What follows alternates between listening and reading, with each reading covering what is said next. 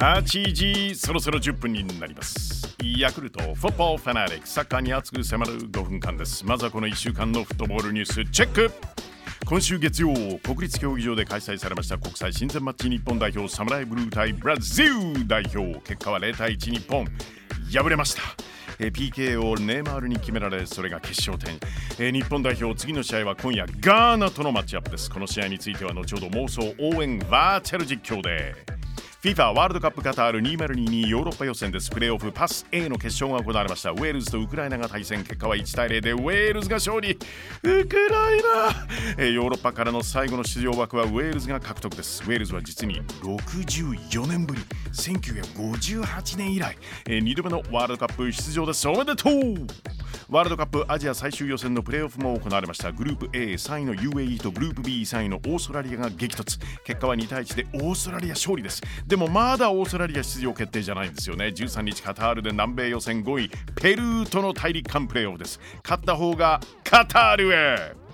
AFC アンダー23アジアカップウズベキスタン2022この大会にアンダー21え日本代表で出場している日本ですよね。パリ世代っていう。はい。決勝トーナメント進出がかかります。グループステージ最終戦タジキスタンとのマッチが昨日行われました。結果は3対0日本勝利。イエスグループ2位で通過です。準々決勝は韓国とムム。あさって日曜日に対戦します。え後半はフル代表今夜のマッチ。国際親善マッチ日本代表サムライブルー対ガーナ代表ブラックスターズガーナはワールドカップ出場を決めているチームです。今回が4度目のワールドカップなんですね。2010年南アフリカ大会では準々決勝進出。2014年ブラジル大会ではグループステージ敗退だったんですが優勝したドイツと2対2で引き分けているという。カタール大会はグループ H ポルトガルウルグアイ韓国と同じグループなんですね。日本は6月の国際親善マッチも残り2試合です。ガーナにどんな戦い方で臨むのか。平原綾香さんの国歌独唱の後キックオフとなるマッチです。日本代表サムライブルー対ガーナ代表ブラックスターズ試合の行方を大胆妄想熱烈応援バーチャル実況。舞台はノエビアスタジアム神戸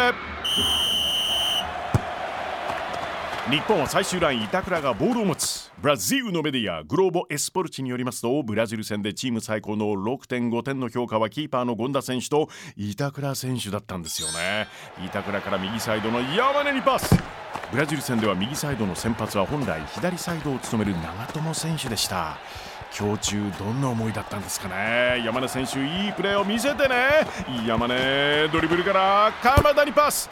鎌田選手イギリスのウェブメディアが選ぶ今シーズンもっと評価されていい7人に選ばれています。鎌田からいいパスが出たそこにいるのは J リーグ J1 得点ランキングナンバーワン。上田綺世シュート決まったゴールガーナ10番アンドレ・アイエウから。弟イングランドのクリスタルパレスでプレーするジョルダン・アイエウにパスです。ジョルダン・アイエウに吉田前が詰める。ジョルダン後ろから走り込む選手にパス。18歳アブドゥル・ファタウ・アイザークがボールを持つ。しかし遠藤航戻ってディフェンス。ドイツの1対1デュエル王。デュエルキング。遠藤航強いぞ。さあ終了間際日本にフリーキックのチャンスが来ました。なかなかね最近決まりませんよね日本のフリーキック。堂安がボールを置く。パラグアイ戦で PK を外した堂安。今度は決めるか？リズミックな助走からシュート。決まったゴ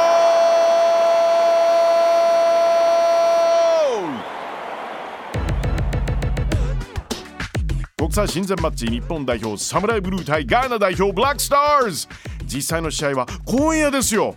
午後6時55分キックオフ予定です。えそしてヤクルトフォットボーファナリック来週は元日本代表大久保嘉人さんをお迎えします。え大久保さんとともに FIFA ワールドカップカタール2022日本のグループステージ3戦目。えスペインとのマッチを妄想熱烈応援バーチャル実況。どうなるこのマッチ？お楽しみに。